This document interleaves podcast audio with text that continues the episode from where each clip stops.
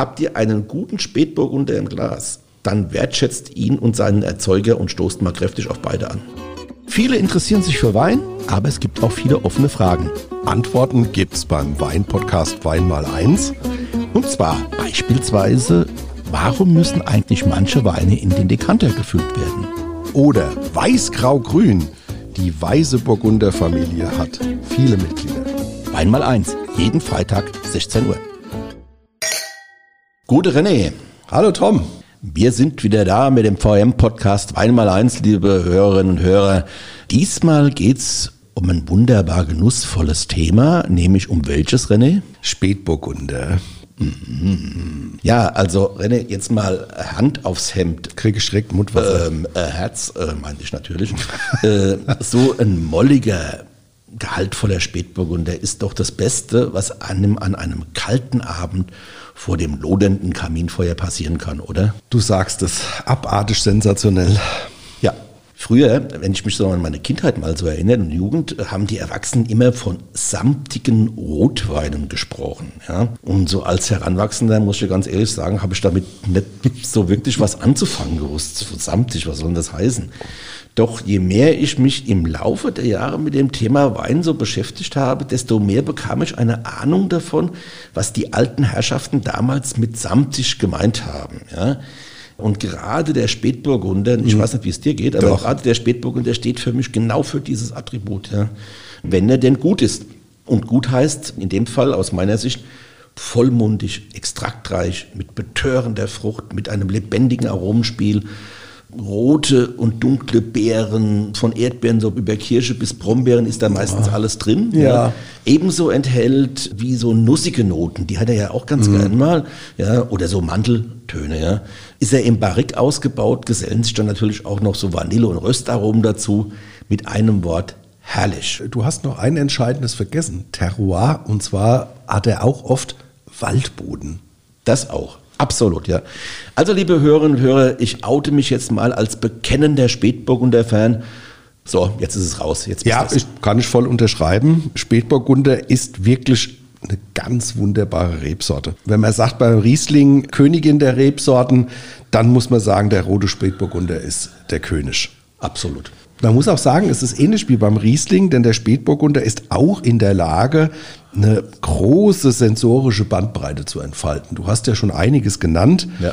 Dazu kommt noch die Eleganz und die Finesse des Spätburgunders erreichen andere Rebsorten nicht in dem Maß. Also nichts gegen Cabernet, Sauvignon, äh, Merlot und Co. Spätburgunder ist wirklich eine Klasse für sich und ich glaube, das wird auch mittlerweile deutlich im Ausland wahrgenommen. Ja gut, ich meine, der, den Spätburgunder beziehungsweise den Pinot Noir, den gibt's ja weltweit, ja. Aber es geht ja dann um den deutschen Spätburgunder, den du da jetzt angesprochen hast. Äh, Da, da kommen wir später noch dazu, aber auf jeden Fall, da bin ich ganz bei dir, gar keine Frage. Wobei, René, an der Stelle will ich einfach nochmal anmerken, dass es für mich bei aller sensorischen Vielfalt, die wir jetzt gerade auch schon angesprochen haben, im Grundsatz eigentlich zwei grundlegende Stilistiken gibt. Ja? Das stimmt. Also da haben wir zunächst mal den klassischen, ich nenne ihn gerne auch den deutschen, beziehungsweise eher noch gesagt den burgundischen Typ. Ja. Nicht so sehr farbintensiv, ja. So, das geht dann so von einem dezenten Karmin bis zu einem Rostrot, ja, wenn er so ein bisschen auch gereift ist. Ja. Ja. Dezent auch in den Tanninen, ja, also Gerbstoffe nicht so sehr, sehr deutlich. Moderat. Ja moderat. Dafür intensive Fruchtnoten, ja, in der genannten Bandbreite von Erdbeer bis Brombeer ist da so meistens alles, äh, oder nicht Möglich. Wein, aber das ist möglich, ja, so. Und dann gibt's den zweiten Typen, der steht ihm so ein bisschen gegenüber, wie ich finde, der, der moderne Typ, ich nenne ihn meistens so den internationalen Pinot, Typ. Ähm, der ist kräftig durchgefärbt, ja. Der hat so ein funkelndes, dunkles Rubinrot, deutliche Gerbstoffnoten, allerdings weniger Säure. Und oft wird dieser Typ auch ins Barrique-Fass gelegt. Letztlich ist mir sehr egal, ich mag beide Typen. da bist du hedonistisch, ich verstehe Ja, ja, schon. natürlich. Ja, aber Stichwort burgundisch, da stammt er ja auch her. Wenn ich an die wirklich großartigen, grandiosen Pinots aus dem Burgund mit Tropfen aus der Grand Cru-Lage Romane Conti denke, boah, Hammer, da kriege ich direkt Mundwasser, aber Absolut, ja. später. Vielleicht gucken wir erstmal ein bisschen in die Geschichte. Sicher ist, dass der Spätburgunder heute die wichtigste deutsche Rotweinsorte ist und darüber hinaus ist er auch eine der ältesten aus den europäischen Wildreben ausgelesenen Sorte. Manche Quellen gehen jedoch davon aus, dass der Spätburgunder eine natürliche Kreuzung von Schwarzriesling und Traminer ist – Vielleicht erklärst du auch meine besondere Liebe dazu, weil die beiden, also Pinot Meunier mhm. und Raminer, muss ich ja sowieso nichts sagen. Ich glaube, ich erzähle es in jeder Staffel. Mag Aber da sind wir uns auch einig. Ich mag die beiden auch gerne. Ja. ja, auch darüber, wann diese Rebsorten erstmals aufgetaucht ist, gehen die Meinungen der Gelehrten auseinander. Unstrittig ist jedoch, dass der Pinot Noir zu den klassischen Rebsorten der Frankenzeit zählt, wobei er zusammen mit dem Traminer in dieser Epoche auch in unsere Breiten gelangt sein dürfte. Es gibt durchaus Quellen, die sagen, dass Karl der Dicke die Spätburgunder Rebe 884 an den Bodensee brachte. Den hatten wir schon mal, Karl den Dicken. Ja, den der, hatte ich schon mal. Ja, der ist vor allem dick. Also, äh, kein Wunder, äh, Genussmensch.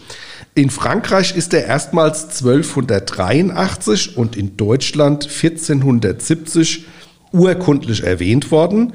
Übrigens in Hattenheim im Rheingau. Und ich weiß auch, wer da hingekommen ist. Die Zisterzienser haben ihn da hingebracht. Und die haben wir auch, glaube ich, in jeder äh, Staffel. Ja. Also, den haben wir viel zu verdanken. Allerdings gab es bereits zur Römerzeit Beschreibungen einer Rebsorte, die dem heutigen Spätburgunder wohl entsprechen. Also ist davon auszugehen, dass der Spätburgunder tatsächlich viel, viel älter ist als diese urkundlichen Erwähnungen. Aber das ist ja auch bei Siedlungen so, ja. Also die erste urkundliche Erwähnung einer Gemeinde heißt ja nicht, dass es die vorher nicht gab. Ja, eben. Ja, okay. Es ist nachgewiesen so. damit, ja. So, und René, ich gebe jetzt mal wieder den Klugscheißer. Ja. Weißt du denn auch, wovon der Name Pinot abgeleitet ist? Nee, aber du wirst uns bestimmt gleich erzählen. Pinot stammt natürlich aus dem Französischen. Gemeint ist damit die Form der Trauben dieser mhm. Rebsorte und die gleichen der eines Kieferzapfens. Und den wiederum nennen die Franzosen Pin. Also das deutsche Wort Spätburgunder ist demnach keine Übersetzung der französischen Bezeichnung, sondern einfach eine geografische Zuordnung äh, ins Burgund.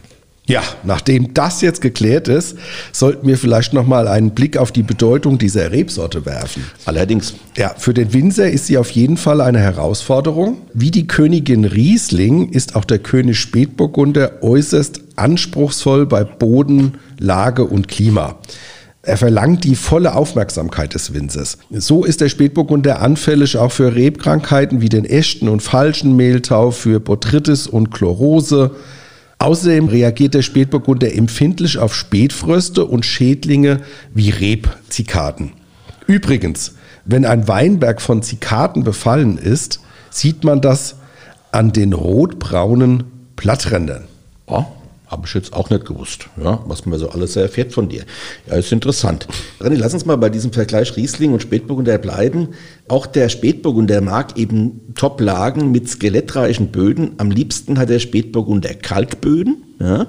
Und was er überhaupt nicht schätzt, ist wie beim Riesling mhm. schwere, fette Böden. Das mag er nicht. Also so Lebensstandorte sind genau. nicht gut. Ja. So, liebe Hörerinnen und Hörer, jetzt wisst ihr, was es für eine Heidenarbeit für den Winzer ist, einen Spätburgunder zu erzeugen was er alles beachten muss, wo er ihn hinpflanzt und so weiter und so fort. Und er ist auch nicht so einfach im Keller. Habt ihr einen guten Spätburgunder im Glas, dann wertschätzt ihn und seinen Erzeuger und stoßt mal kräftig auf beide an. Und jetzt habe ich noch eine Fachfrage. Manchmal gibt sich der Spätburgunder nicht gleich auf einer Weinkarte zu erkennen, Tom. What? Ja, es gibt sie nämlich wie bei anderen Rebsorten auch verschiedene regional sehr unterschiedliche Bezeichnungen dafür. Die am weitesten verbreiteten sind natürlich Spätburgunder und Pinot Noir, du hast es gesagt. Mhm. In Österreich und der Schweiz spricht man vom Blauburgunder. Mhm. Im Rheingau heißt der Spätburgunder oder hieß er lange Klebrot.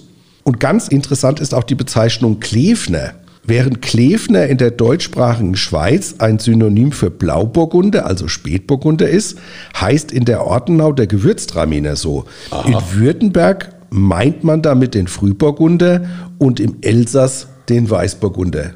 Jetzt haben wir alle verwirrt, oder? Ich muss gerade mal kurz mich selbst sortieren. Äh, der Kläfner hat mich jetzt, äh, wie man in Rheinhessen so sagt, dummelig gemacht. Dummelig. Also egal, die Hauptsache, und das halten wir jetzt mal fest, der Wein ist gut. Wie er da heißt, ist es dann erstmal zweitrangig. Also den Spätburgunder, das haben wir ja vorhin schon gesagt, René, den gibt's eigentlich rund um den Erdball. Ja? Mhm, das stimmt. Äh, in der alten europäischen und in der neuen Weinwelt in Übersee genauso. Ja?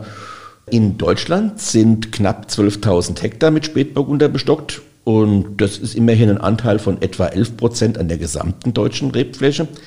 Tendenz, und das wird die Spätburgunder Trinker freuen, steigen. Ja, sehr gut. Ja, denn seit Beginn der 90er Jahre, das ist schon ein Fund, ist die Rebfläche von Spätburgunder in Deutschland um satte 5000 Hektar gewachsen. Ordentlich. Ja, und äh, René, ganz eindeutig, Zahlen, mit, die zeigen halt auch, dass der Spätburgunder tatsächlich hier in Deutschland sehr, sehr beliebt ist.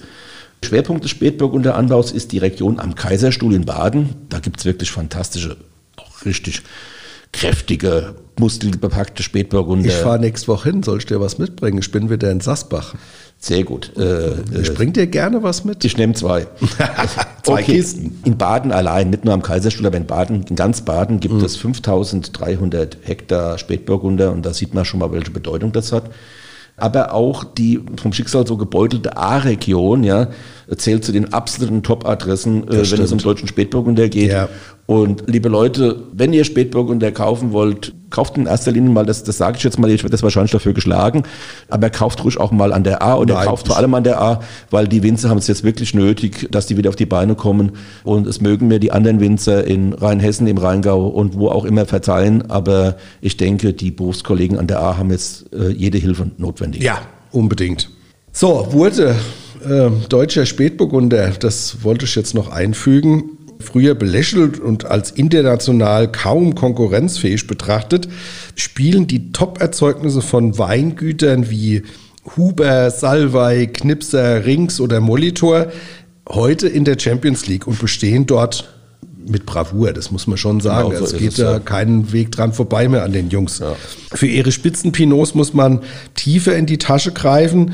Dreistellig wird's da schon. Vergleicht man das aber mit dem Top-Pinot-Terroir in Burgund und die dortigen Côte d'Or oder für einen äh, Musigny, Pomar oder Jeffrey Chambertin, da sind die schon in der Range auch, weil für die muss man auch dreistellige Ja. Summen pro Flasche ablegen. Ja. Jetzt absolut so. Und man muss auch sagen, Frankreich ist auch das Top-Pinotland auf der Welt. Ja. Da gibt's von den 107.000 Hektar Spätburgunder, die es auf der ganzen Welt gibt, äh, wachsen alleine 30.000 Hektar in Frankreich. Und da auch vor allem in Burgund. Ja. Sehr gut. Du hast ja gesagt, Côte d'Or ist die Region in Burgund, äh, wo so die Top-Spätburgunder auch wachsen, die Pinots.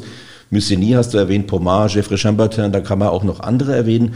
Aber alles ist im Prinzip, was den Preis anbetrifft, aber auch die Qualität, nichts gegen Romane Conti. Das ist eine Grand Cru-Lage, also eine absolute Spitzenlage, die in Vosne Romanée, das ist so eine Gemeinde, so nördlich von Nuit-Saint-Georges liegt, ja. Das ist so wirklich die Crème de la Crème, was man an Pinot Noir eben Spätburgunder haben kann. Die Domaine de la Romane Conti, die hat insgesamt acht Grand Crus in ihrem Besitz. Wahnsinn, oder? Also unter anderem so Namen wie Montrachet, Richebourg oder La Tache. Und das sind für Kenner, da gehen, denen gehen da die Herzen auf, wenn sie die Namen allein schon hören. Ja.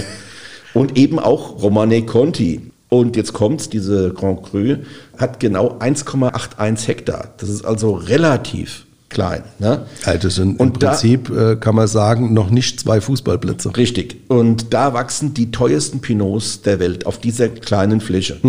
So, um ein Romane Conti erstehen zu können, oder ich sage jetzt mal besser zu dürfen, ja, muss man erstmal ganz schön tief in die Tasche greifen und dabei zudem noch, ehrlich gesagt, René, das weißt du, noch ganz, ganz viel Glück haben, denn von jedem Jahrgang gibt es nur rund 5000 Flaschen. Und die Nachfrage, das ist nämlich die andere Seite, die liegt bei einer Million. Oh. Also eine Million Weinliebhaber wollen den Romani Conti jedes Jahr haben und 5000 Flaschen gibt's. So, und mein Betriebswirtschaftslehrer hätte dann gesagt, hart.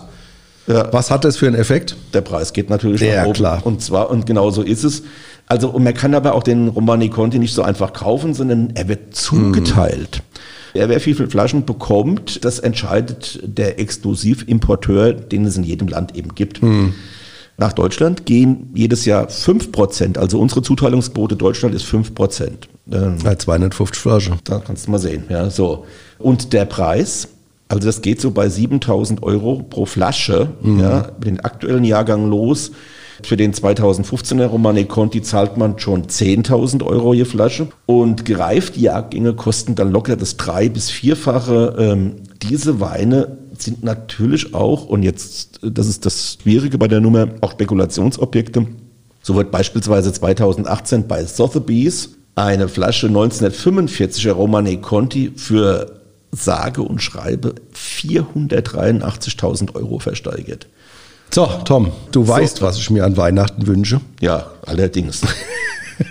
Von das. dir. Dann weißt du aber auch, was ich mir ebenfalls wünsche. Da haben wir diesmal den gleichen Wunsch.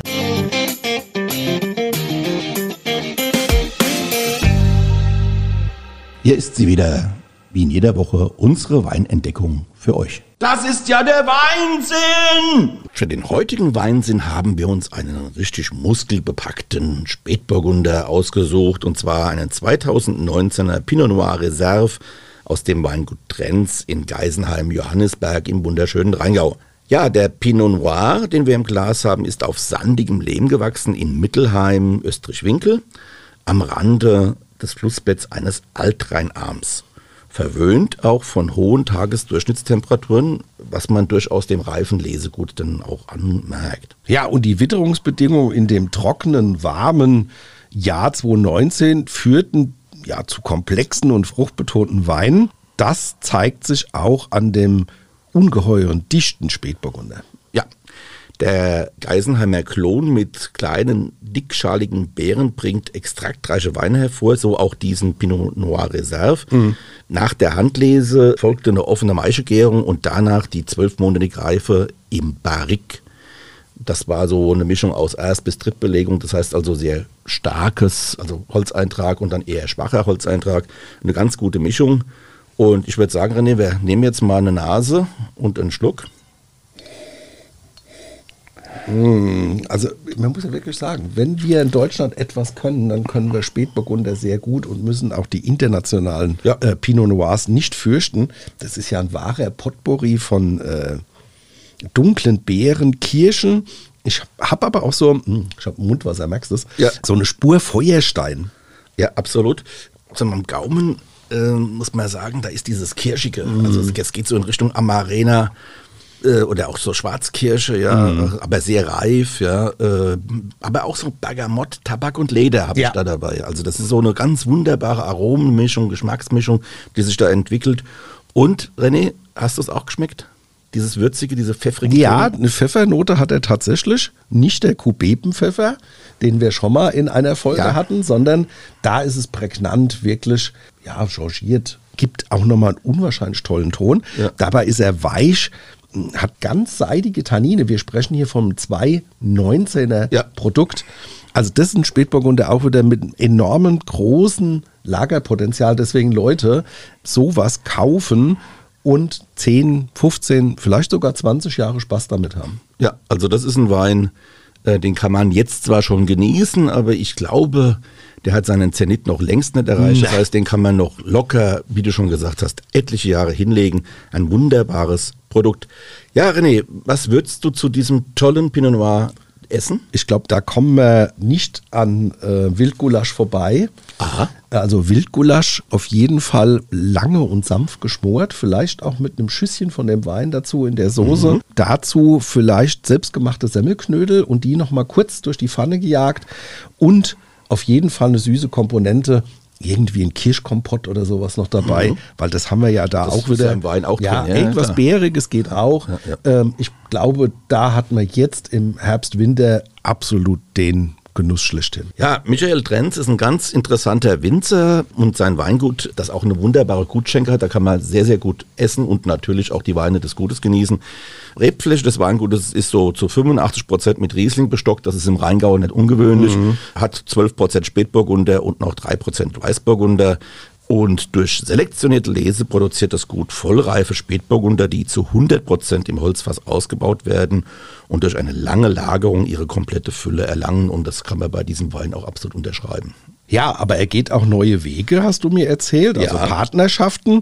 Und das interessiert unsere HörerInnen ja auch immer mal wieder, was so Winzer vielleicht noch hobbymäßig oder links und rechts tun. Ja, oder was sie halt auch im Sortiment dann aber auch anbieten. Genau. Ja.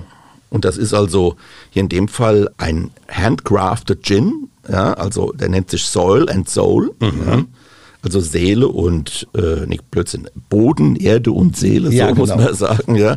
Mit Wacholder aus der Toskana. Oh, okay. Und der, dieser Wacholder wurde mit Rheingauer Riesling quasi, ist da eine Liaison eingegangen. Okay. Und entwickelt hat er dieses Produkt gemeinsam mit Steffi Klöckner von der Birkenhof-Brennerei im Westerwald. Und da, die haben da so an der Rezeptur gefeilt. Aber es gibt ja noch mehr. Ja, ich glaube, es gibt noch etwas, das hattest du mit einem Nebensatz erwähnt. Es gibt ja durchaus auch eine Freundschaft mit einem portugiesischen Winzer. Ja, das ist der Oscar Quedo, nee, Quevedo, so heißt der, Entschuldigung. Und mit dem ist er so ein Portweinprojekt eingegangen. Das heißt, der Portwein aus dem berühmten Durotal hat er dann hier in, in den Rheingau importiert und lagerte zwei Jahre im großen Holzfass und anschließend weitere zehn Jahre in 550 Liter Holzfässern, Pipa genannt. okay. Und 2012 hat äh, Michael Trenz die ersten beiden Fässer mit Port gekauft und in sein Sortiment aufgenommen. Jetzt haben wir so Europa ein bisschen abgearbeitet, aber er ist durchaus auch in Südafrika unterwegs, äh, seit 2002 schon. Mhm. Ja, da ähm, äh, benefizieren Michael Trenz und Viktor Sperling, den kennt er aus Studientagen, Okay. in, aus gemeinsamen Studientagen in Geisenheim. So in dessen sehr renommierten Weingut Delheim in Stellenbosch, also in Südafrika, gemeinsam den Trenz Tutu. Das ist ein kräftig würziges, im Barrik ausgebautes Rotwein-Cuvée. Spannend. Also ein ganz spannender Winzer mit tollen Produkten. Und wie gesagt, genießen kann man die unter anderem auch in der Gutsschenke. Ja, das klingt gut. Äh, ist einer meiner jetzt mal nach Johannesburg. wieder. Ja, ist, äh, ich wollte es gerade sagen, ist einer meiner nächsten To-Do-Punkte. 16,90 Euro kostet die Flasche. Die sind wirklich sehr gut angelegt. Alkohol 13,5, Restzucker fast 0, 0,1 und Säure 5,6. Ein ganz schönes Pfund. Zum Wohl.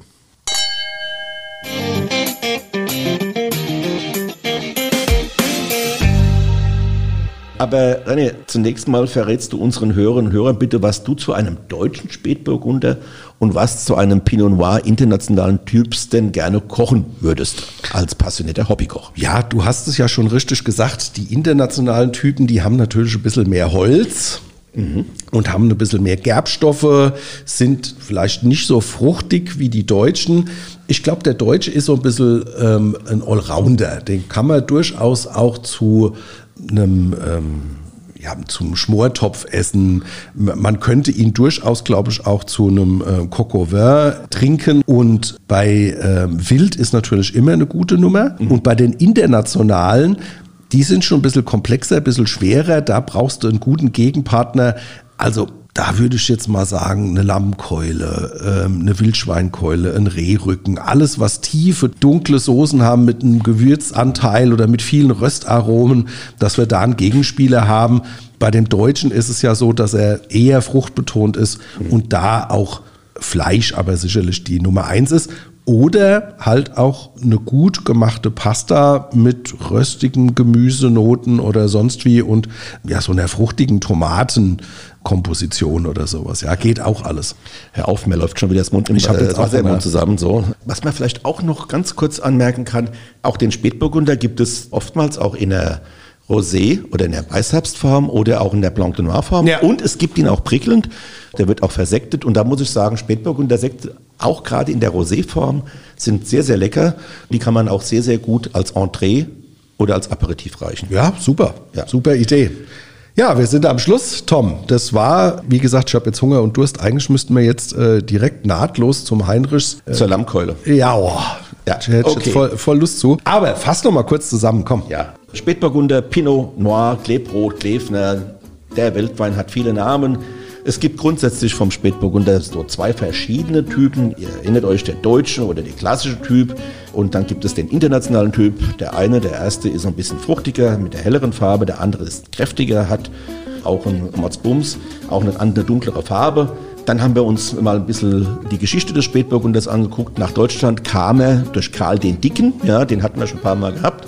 lustiger Name. Und dann haben wir mal so ein bisschen auch äh, reingeschaut, wie ist denn so die Verbreitung des Spätburgunders. Da haben wir gehört, er freut sich großer Beliebtheit, es gibt immer mehr in Deutschland.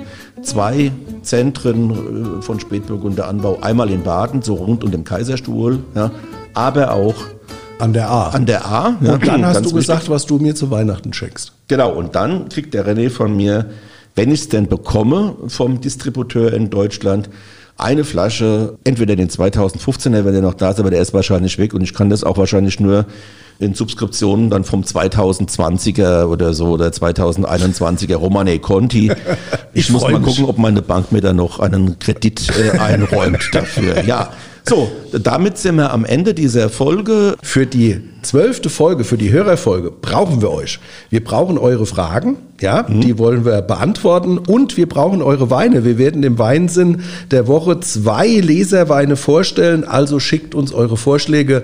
Wir sind sehr gespannt. An die Adresse weinmal1.vrm.de. Genau, danke Tom, habe ich schon wieder vergessen. Und ich wollte jetzt mal gucken, was wir nächste Woche auf dem Programm haben. Es geht genussvoll weiter, weil es geht um die Burgunderfamilie. Ich sag mal weiß, grau, grün. Aha, also wir bleiben äh, beim Burgunder nur diesmal eben nicht spät, sondern wir sind früh oder wir sind weiß, grau oder grün. Genau. Da gucken wir mal, was bei rauskommt. Also bis nächste Woche. Macht's Gute. gut. Das war die heutige Ausgabe vom Weinpodcast Wein mal eins der VAM. Jede Woche auf ein Glas Wein, spannende Themen rund um den Weingenuss und das kleine Einmaleins des Kultgetränks. Mit den beiden Gastgebern Thomas Elke, VRM-Reporter und Weinjournalist und René Hart, Weinentdecker und Veranstalter von Genussmärkten. Ihr wollt noch mehr spannende Geschichten, Reportagen und News aus eurer Region? Dann probiert doch einfach mal unser Plus-Angebot aus. Einfach reinklicken unter vrm-abo.de slash podcast. Angebot der VRM.